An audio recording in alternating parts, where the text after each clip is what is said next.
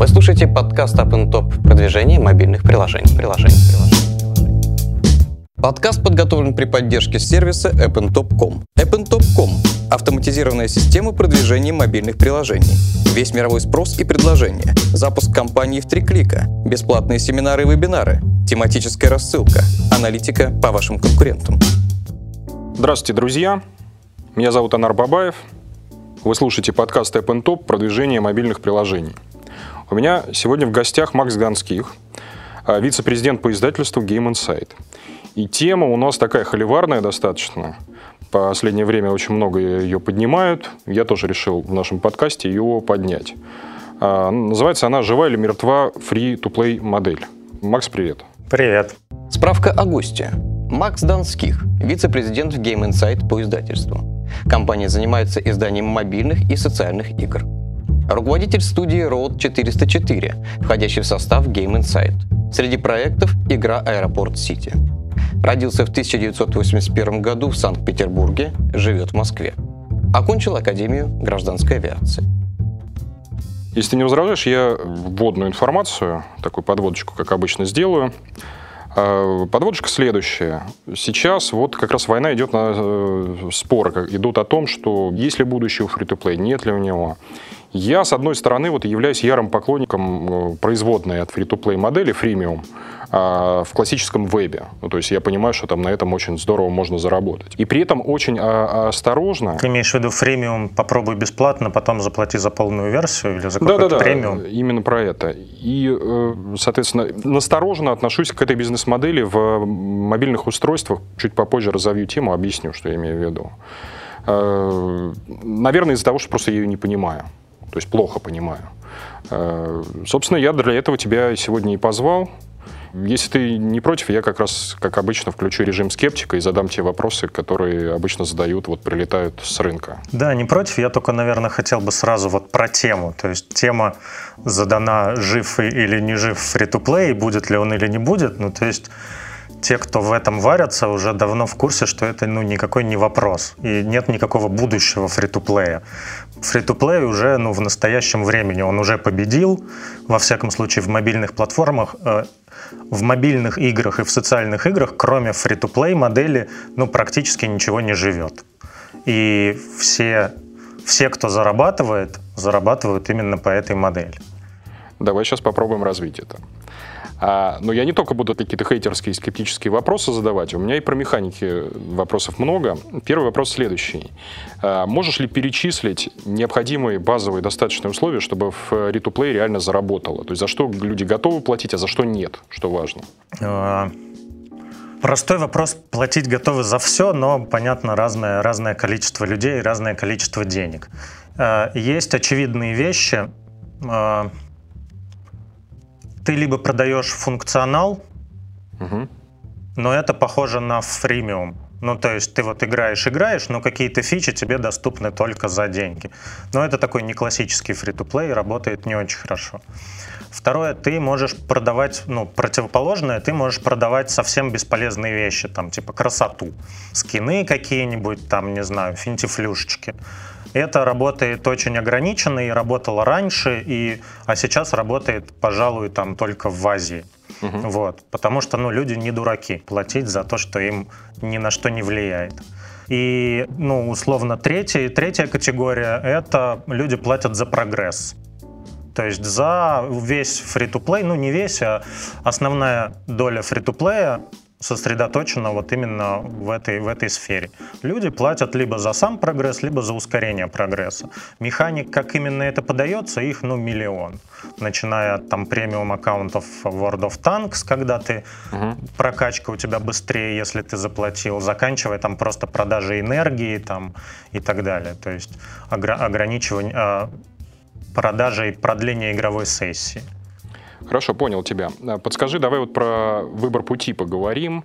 А, влияет ли жанр, сеттинг, геймплей и прочие подобные вещи на то, э, сработает ли фри-то-плей или нет? Может быть, какие-то еще есть факторы, которые нужно для успеха учесть?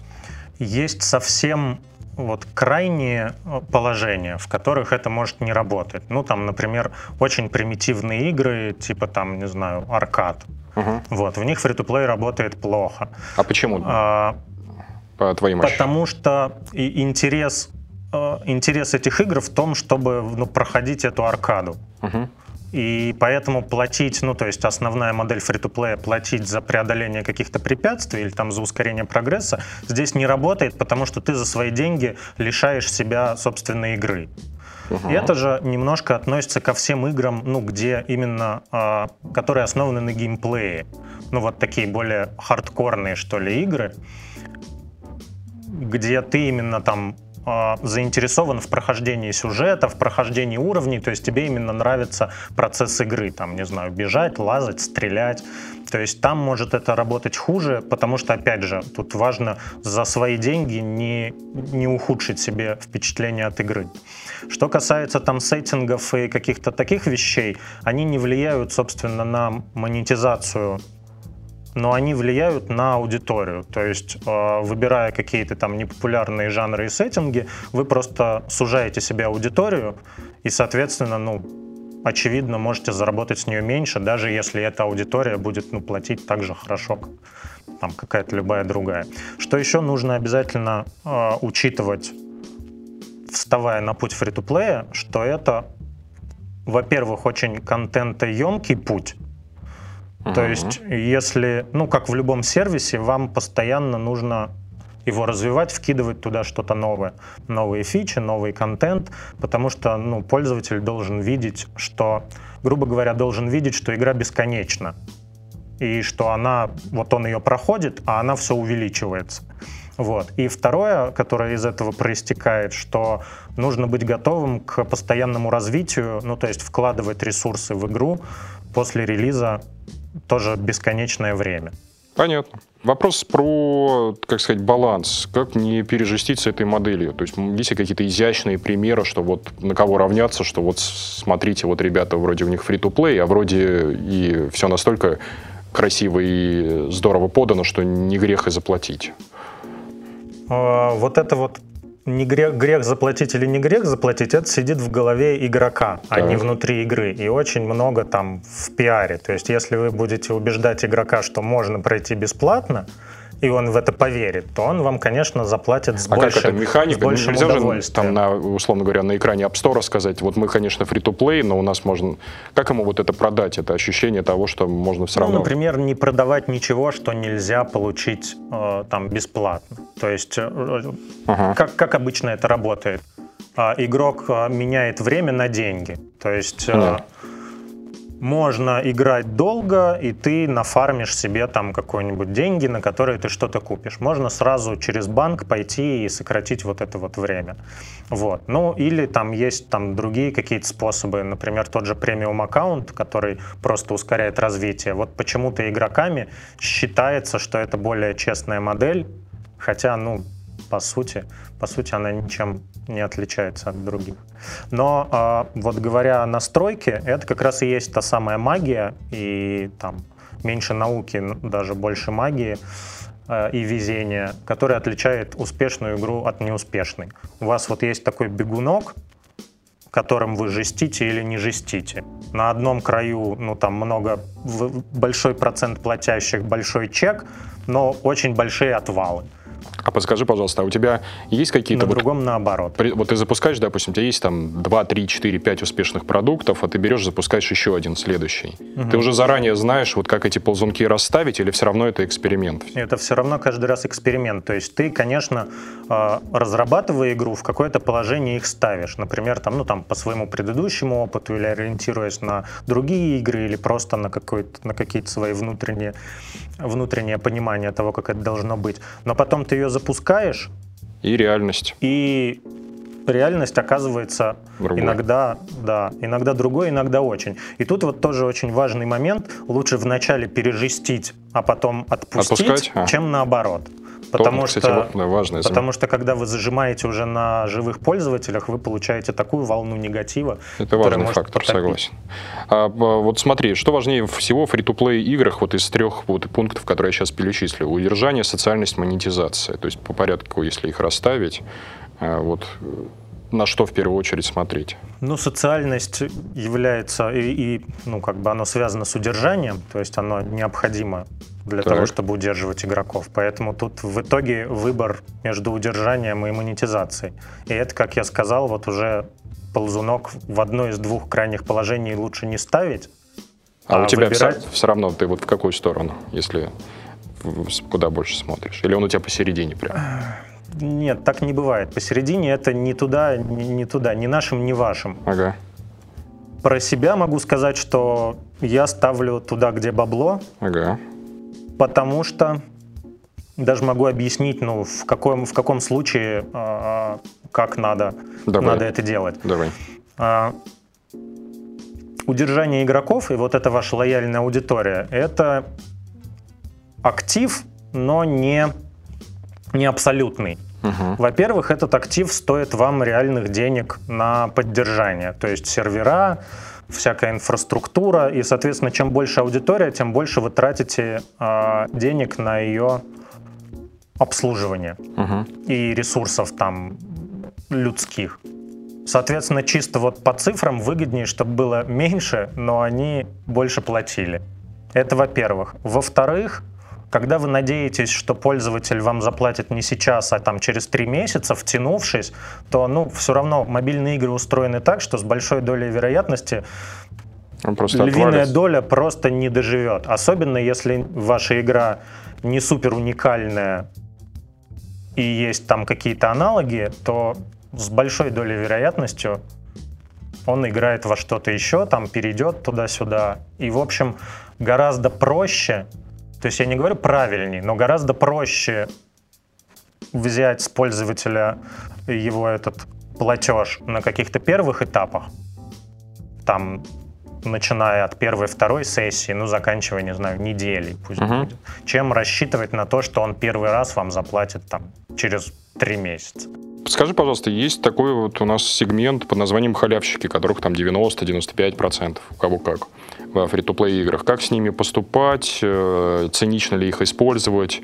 Если использовать цинично, то есть ли какие-то небанальные приемы, примеры, тактики, вот что с этой аудиторией делать, которая никогда не заплатит? Во-первых, халявщик не приговор.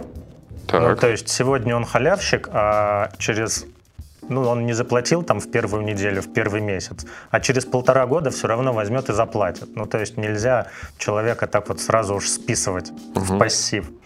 Это во-первых. Во-вторых, если совсем цинично, то бесплатные игроки, особенно в хардкорных играх, где есть PvP или какой-то там интерактив, они являются мясом для тех, кто либо хардкорный игрок и прокачался, либо там заплатил и прокачался. Ну, им нужно кого-то... Убивать. Да-да-да, кого-то убивать, грубо говоря. Третий момент. А, все эти халявщики приводят новых халявщиков, которые... Которые могут стать не халявщиками. Э, мы этот канал активно используем, ну то есть это виралка, которая, опять же, бывает, она бывает пассивная и активная.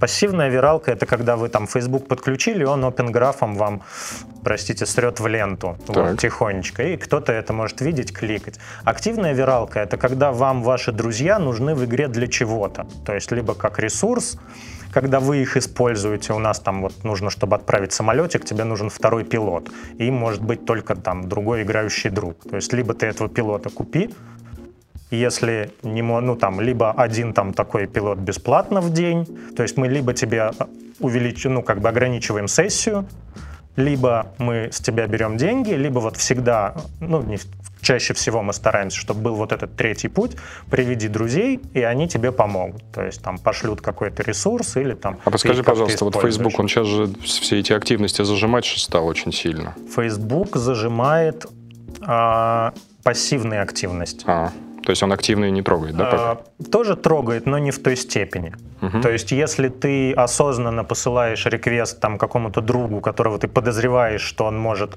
играть в такие игры, то ну, он с большей вероятностью придет тебе помочь, чем просто по виралке. Интересная тактика.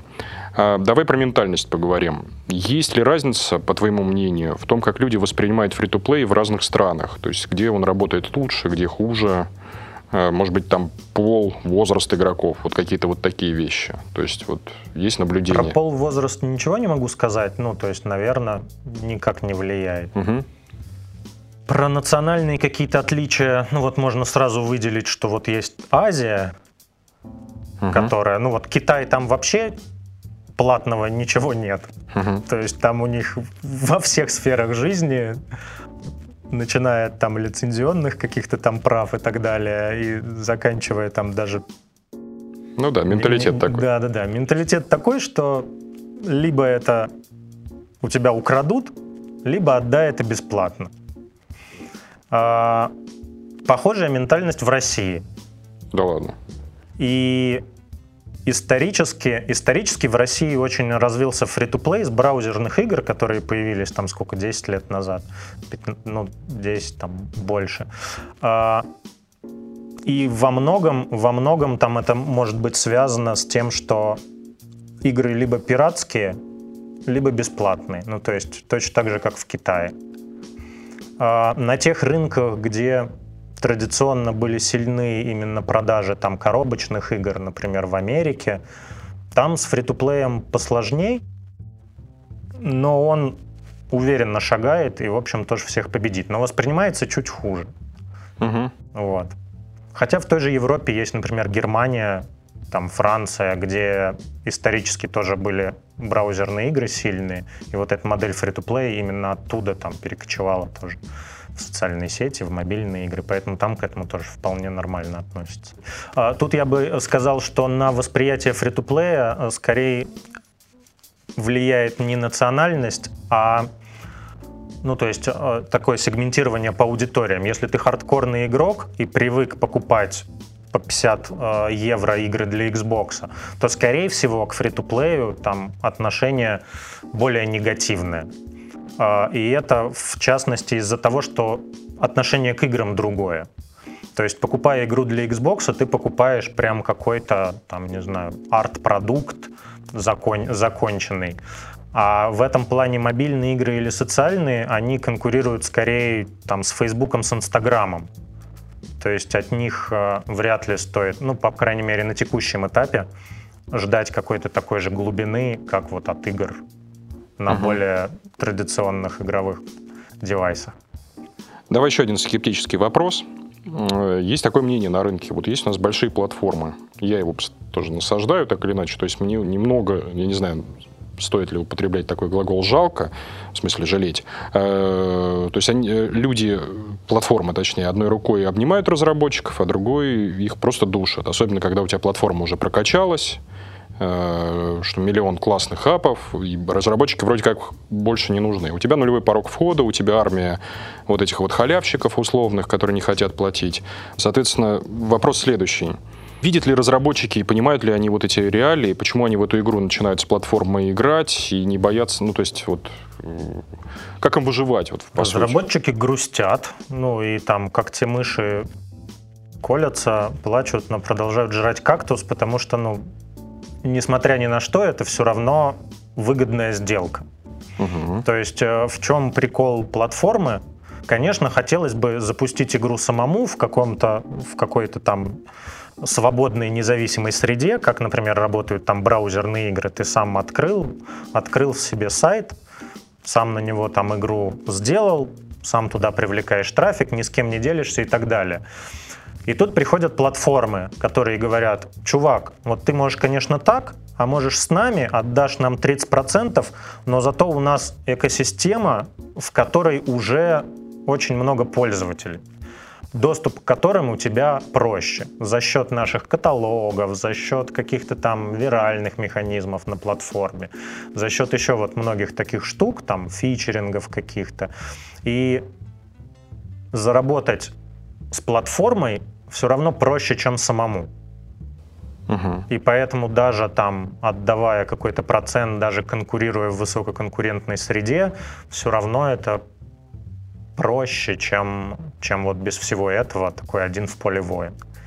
Я дополню вопрос. Э, давай вот смотри, есть такая проблема, которую я, опять же, вижу очень сильно. Я ее в вебе про нее очень сильно знаю. У меня есть в вебе такой термин, я не знаю, наверное, в мобайле он тоже есть, якорь называется. То есть есть якорь положительный, когда мы там три шубы вешаем, одну за 20 тысяч рублей, вторую за там, я не знаю, за 70 тысяч рублей, третью за 200 тысяч рублей с задачей, чтобы купили вот эту шубу за 20, что это типа недорого.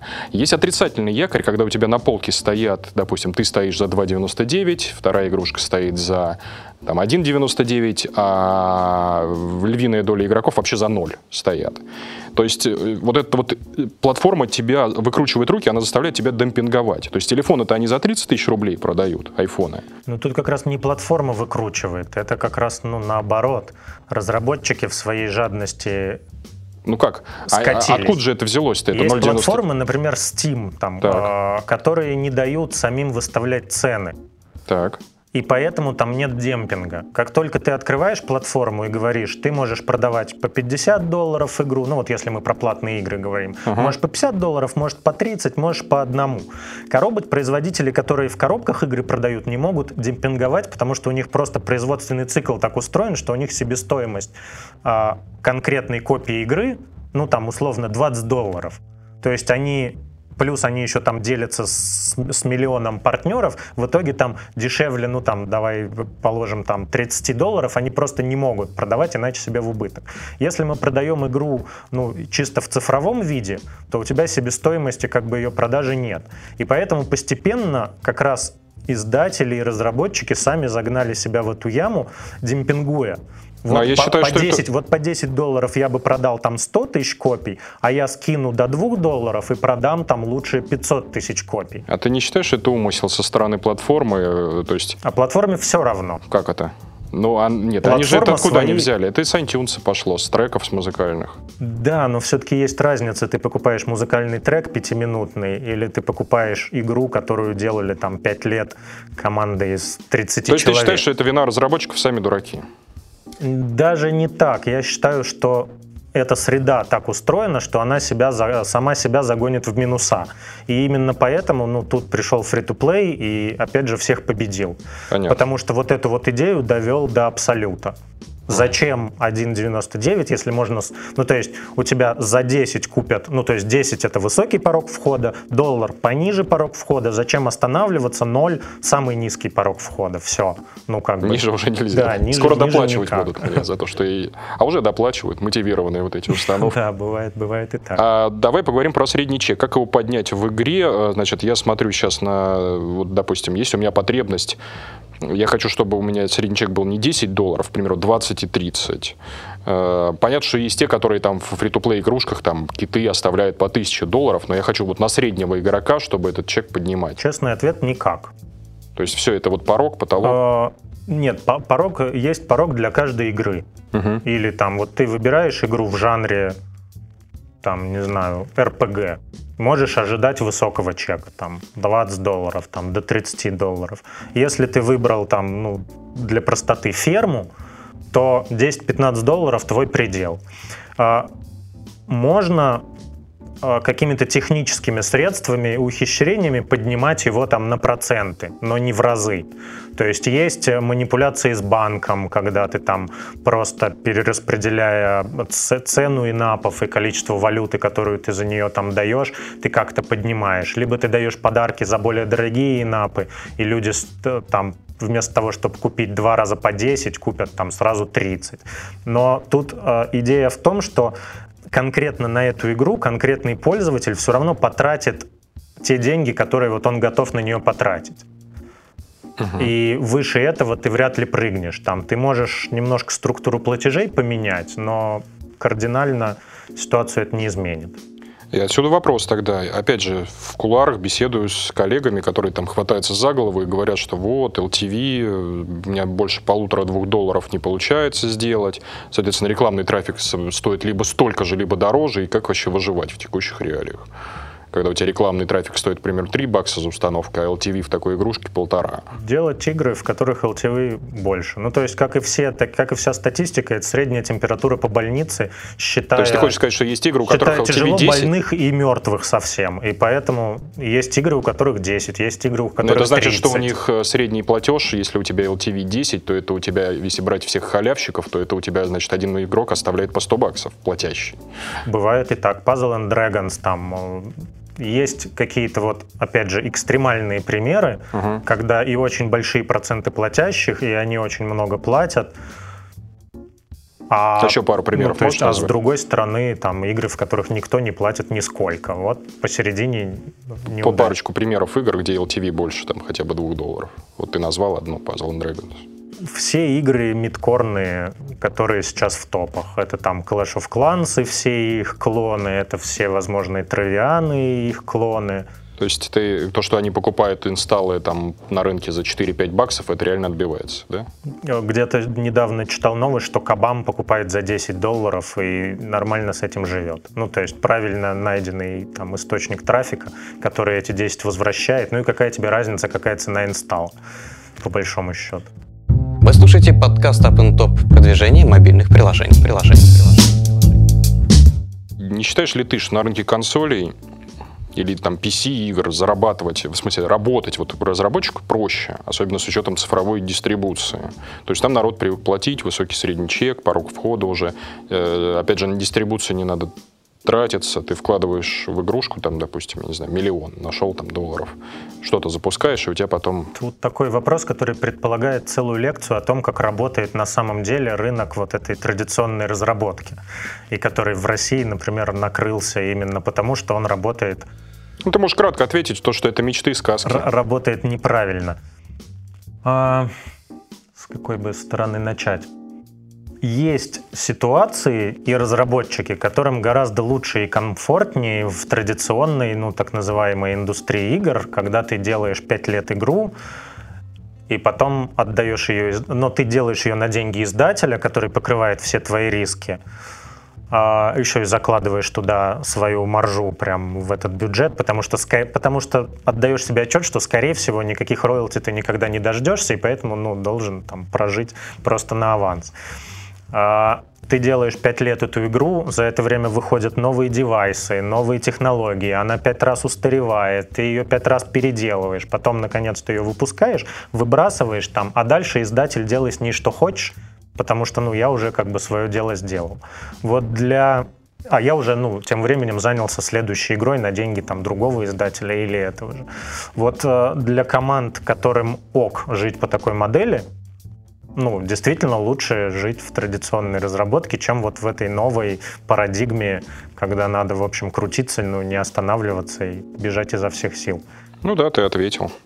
Давай про контент поговорим, классический хейтерский вопрос. Но я на самом деле немного с ним согласен. Почему? Потому что я, понятно, что я тоже старый хардкорный игрок, что у меня все приставки, которые, возможно, были на компе, там, на всяких атарях Да, играл, на чем только не играл.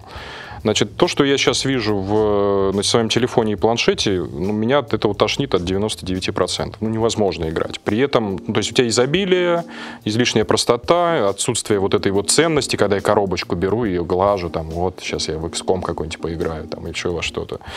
Вот. А Оно во мне вот просто убивает заядлого геймера. При этом, опять же, может быть, я не прав. Например, мои дети, они сутками рубятся вот в эти Ну, телефоны, во-первых, планшеты. ты сказал слово «заядлый геймер». И Если вот уж совсем по чесноку, то вот в настоящий момент мобильные игры не, не для заядлых геймеров. То есть просто это Они не как для раз меня. для более широкой аудитории, вот как в свою очередь были казуальные игры, ну и сейчас есть, ну так, на последнем дыхании, которые вот по модели try and buy, там какие-нибудь там hidden objects классические или там Montezuma, не знаю, что-то вот еще такое. То есть э, хардкорный геймер тоже от этого был не в восторге, мягко говоря. Но это была огромная индустрия, которая там на определенных территориях в определенное время была там больше индустрии хардкорных игр. Теперь вот ну, новый виток. А, То есть ты тупик, надо- тупиком не считаешь это? Вот а, это все. это не тупик, это текущая ну, структура момента. Но все идет к тому, что дальше делать игры для максимально широкой аудитории уже ну, не получается по разным причинам. И надо все равно уходить в, в сегменты какие-то. Либо там условные игры для домохозяек, пусть это там более широкая аудитория, но она там менее платящая, менее э, замотивированная играть, там меньше привяжется к вашей игре, либо это там как хардкорная аудитория, либо что-то посередине. Вот, собственно, а, то, что сейчас мидкорные игры зарабатывают все больше и больше денег, это как раз свидетельство того, что индустрия движется вот к этой сегментации и к к играм более сложным, более глубоким. То есть, да, останутся совсем простые одноклеточные игры для детей и домохозяек, но мобильный XCOM тот же самый, который э, был перенесен на iPad просто вот как есть с консоли, с PC, и отлично в этом, там, ну, с рядом конечно, оговорок, но хорошо себя чувствует и там заработал 5 миллионов долларов, по-моему, они об этом э, объявляли. Ну, то есть уже даже для хардкорных игр это становится такой, ну, дополнительной платформой. Хорошо. И дальше будет, ну, как бы, только лучше для, для геймеров. Окей, то есть проблемы в контенте нет. То есть для меня будут AAA игры продолжать выходить, я буду спокойно их покупать на приставках, а и будет отдельная категория, которая будет играться вот в это все на планшетах. Тут скорее на приставках придет free-to-play и О, боже. вот те А где, куда меня, куда меня загонят-то в итоге? Тут еще ну, надо понимать, что в любой как бы контентной среде 99% а, шлака, будь то музыка, будь то кино. Ну, вот просто... Музыку загнал э, интернет в этот шлак. Сейчас за последние 10-15 лет ни одного великого исполнителя не появилось в музыкальной ну, индустрии. Ну, тут я не готов обсуждать, вот, вот. Не, не специалист. Но я к тому, что каждая медиа решает эту проблему по-своему, ну, там, книжки те же, там, ну, угу. ну, приди в книжный магазин, а лучше, ну, в онлайн книжный магазин, ну, там, ну, шлак, шлак, шлак, Согласен. шлак, шлак. Но каждая медиа решает этот вопрос э, какой-то, ну, какими-то витринами. То есть появляется, ну, коллаборативная фильтрация не работает, ну, как, в общем, угу. показывают многие эксперименты в этой области. Поэтому платформа, будь то книжный магазин, будь то Apple, будь то еще кто-то, она роется во всем вот этом мусоре и вытаскивает то, что она считает самым достойным на платформе и соответствующим, ну, как бы, стилю платформы, ее вектору. Ты говорил про ползунки вот эти, про которые ты сидишь и играешься. Какой-то у тебя инструментарий же наверняка есть. Подскажи, пожалуйста, что ты используешь? А, или ты это доверяешь там своей команде аналитиков? Если да, то что используют они для того, чтобы эти ползунки двигать? У вас что-то самописное? Как ну, это? при разработке игры есть только один инструмент, называется Excel. Так. То есть все там зависимости и так далее, все формулы и графики там рисуются по-простому в Excel. А, ну, сам я не, не могу сказать, что этим вот прям вручную занимаюсь. А дальше, когда уже игра вышла, вот эти все твои формулы проверяются на практике, и дальше уже ну, нужна аналитика, какие-то аналитические тулзы, которые покажут там отвалы самописное или что-то такое? У нас все. Угу. У нас есть так, просто немножко отклоняясь и про аналитику, и про всякие аналитические тулзы, не существует и, наверное, не появится тулзы внешней, которая решит все ваши проблемы потому что каждая игра очень по-разному устроена, и в ней очень разные вещи надо считать. И вот у вас сегодня пришло в голову, что вот я сейчас все пойму, если вот посчитаю вот такой параметр. Угу. И в самописной тулзе вы это сделаете, посчитаете, причем даже ретроспективно возможно. Во внешней тулзе, ну вот вам что дает, то и пользуйтесь. Но у, э, любая внешняя тулза очень хорошо делает э, какие-то общие вещи, которые нужны всем. Например, там, ну вот считает, там, не знаю, MAU, DAO, распределение распределение по полу, возрасту, территории. Ну, то есть внутри себя там заморачиваться со всем этим ну, не обязательно. Поэтому мы используем там Google Analytics и Flurry, например, для каких-то э, макропоказателей э, аудиторных, а свою внутреннюю статистику для микроаналитики, то есть уже по конкретному юзеру, по сегментам, отвалы по уровням, отвалы там по квестам, за что платят, в какой момент, то есть вот эти все штуки. И это, ну, большая... И это, кстати, большая, большой объем работ и вообще вот такая большой кусок фри-то-плей, фри-то-плейной жизни, про которые часто не задумываются до релиза разработчики, которые, ну вот, это а как им, не вы же, наверное, эту систему туда вбухали там несколько миллионов, а вот простому смертному он что-то самописное может там на коленке слепить? Да. Как ни странно. Ну, а, любая аналитика должна идти от того, что вам надо, а не от того, что она умеет. То есть ага. сначала задайте правильные вопросы, и потом подумайте, как на них найти ответы. Опять же, если мы говорим о фри-то-плейных играх, то, э, скорее всего, у вас есть или должен быть сервер, где хранятся сейвы юзеров, там для бэкапа, как раз для их аналитики. Какое-то вот, ну, есть серверное взаимодействие, и вы вот э, из этой инфраструктуры уже можете э, какие-то вещи выдергивать. Там для начала просто там запросом к MySQL просто подбегаете там к, сети, к программисту серверному и говорите, а вот скриптик мне напиши, который пройдется по базе юзеров и выдернет там вот, даст айдишники тех, которые вот такие-то, такие-то, такие-то. Он чешет, знак... чешет репу, ну как бы вот такая система аналитики. Знакомая ситуация, мы просто у себя вот в некоторых проектах, в частности в дейтинге тоже вот на таком уровне прям строили аналитику внутреннюю. Ну то есть да, можно и на коленке. Потом, потом, когда вы его задолбаете, он вынесет самые частые ваши запросы в какую-то уже там веб-админку. И там облегчит себе и вам работу. Так это итерационно куда-то приведет. Я вот такой вопрос задам про, может быть, ты там видишь какие-то вещи, которые я не вижу, про эволюционное развитие фри-то-плея. То есть, может быть, вот я сейчас в текущих реалиях нахожусь, а ты уже куда-то смотришь, говоришь, ага, а что-то вот тут по-другому изменилось. Замечаешь ли какие-то ты виды изменения вот в этой модели? Что, что меняется? Вот и куда это все дело пойдет? С одной стороны, становится мягче все-таки. Ага. То есть, а, когда игр было мало, Особенно это видно там нам было по социальным сетям. Вот во ВКонтакте, когда там появились первые игры социальные, ну, это тоже фри-то-плей, там репку всякую сажать. Вот. Там люди были готовы платить за что угодно, просто потому что ничего другого нет. Был такой эффект новизны, и можно было, ну, жестить изо всех сил. В общем, никто слова плохого тебе сказать не мог. А сейчас конкуренция уже такая, что, ну, и люди как-то немножко привыкли, вот, а, и надо все-таки игрока заинтересовать сначала.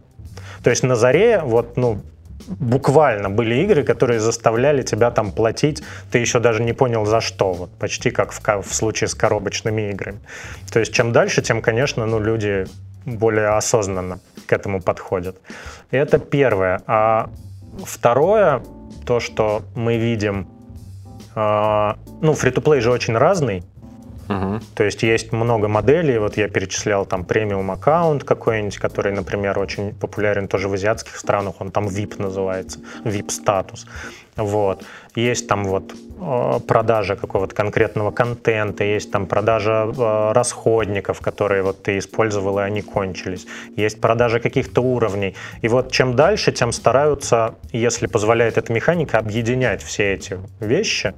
В что? В, ну, в единой игре дать все модели и все возможности. То есть у тебя в одной игре и VIP-аккаунт, и продажа энергии, и там продажа уровней, и продажа бесполезного контента, и полезного, и силы, и времени. Ну вот особенно угу. этим э, славятся азиатские игры. Они такие прям делают комбайны кухонные, в которых есть все для всех и, и каждого.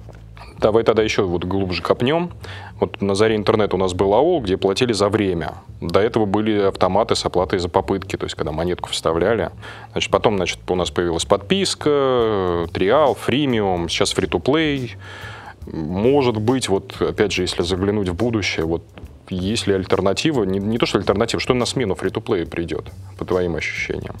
Или так вот... Э, Но мне кажется, что вот как раз вся вот это вот весь этот эволюционный путь, он как раз вот и ведет к этому, к бесплатному и к... Но это ты же сказал, что это данность уже текущая. А да, дальше? ну то есть вот пока, а дальше сингулярность. Ну, то есть она, сингулярность же что такое? Вот ты строишь какой-то график, и следующую точку можешь видеть, исходя из предыдущих. А потом в определенный момент, ну, вот уже такое, что... Ну, сингулярность это что? Она, точ, следующая точка, это мне будут доплачивать, что я буду играть. Не, Нет? Не знаю, я бы вообще на другое фокус вопроса сместил. А на что? Что будет, Э, потому что сейчас вот с такой точки зрения, сейчас как раз очень хорошее время, потому что если отвлечься от общих рыночных трендов, вот там что free-to-play зарулил paid, например, и там 99% денег на платформе там э, Google Play зарабатывает free-to-play. Вот если отвлечься от этих больших цифр, то мы в ситуации, когда может сработать все, что угодно. И ты можешь вот делать так, а можешь делать большую игру 5 лет и собрать на нее бюджет на Кикстартере, потом на Steam ее выпустить в Early Access и опять получить деньги с тех же пользователей, потом выпустить ее на любой платформе, там будь она мобильная, консоли, ну то есть э, текущий инструментарий и вообще вот общая эта экосистема игровая позволяет ну, делать все, что угодно, особенно если ну, не зацикливаться. И поэтому можно экспериментировать, можно пробовать, там, выбирать ниши. То есть мы стали более свободными, получается. Да, в, в конечном итоге, да. Вопрос амбиций. Если там ты хочешь стать новым суперселлом или там зарабатывать миллион долларов в день, то понятно, тебе нужны рыночные данные, Free-to-play там и так далее, да, инвестиции, опять же, потому что никто не даст инвестиций под там paid, paid игру, ну, мобильную. А если ты небольшая команда, которая там просто хочет в свободное от школы время заработать 10 тысяч долларов, ну, путей миллион, и никогда еще не было так много и так просто. Согласен с тобой. Спасибо тебе большое, что ты пришел, рассказал очень много полезных, интересных фишек. То есть у нас практически без воды. Огромное тебе спасибо. Приходи к нам еще обязательно. Э, и рассказывай нам вот про Спасибо, все вот эти... что позвал. Надеюсь, было интересно. Все, друзья, спасибо вам большое, что слушали нас. Э, с вами в студии были Макс Донских, вице-президент по издательству Game Insight, и Анар Бабаев. Э, вы слушали подкаст App Top продвижение мобильных приложений. Вы только что прослушали подкаст App Top продвижение мобильных приложений. Подкаст подготовлен при поддержке сервиса appntop.com.